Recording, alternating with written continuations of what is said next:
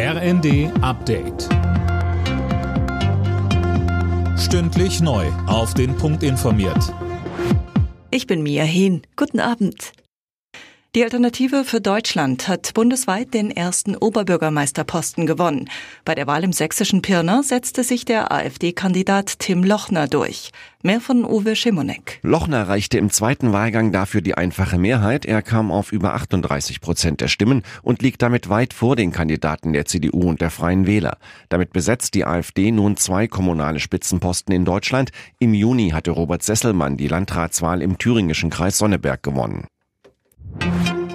Das Wirtschaftsministerium hat das abrupte Ende der Förderung von Elektroautos verteidigt. Das wurde gemeinsam mit dem Kanzleramt festgelegt, sagte ein Sprecher. Nur noch bis Mitternacht kann der Umweltbonus beantragt werden. Danach ist Schluss.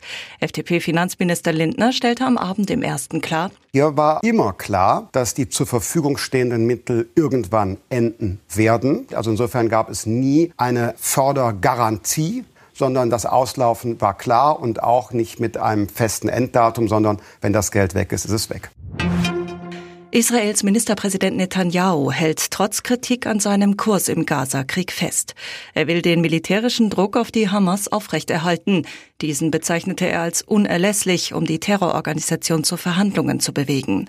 Zuvor hatte es in Tel Aviv Proteste von Angehörigen von Geiseln und Unterstützern gegen das Vorgehen der Regierung gegeben.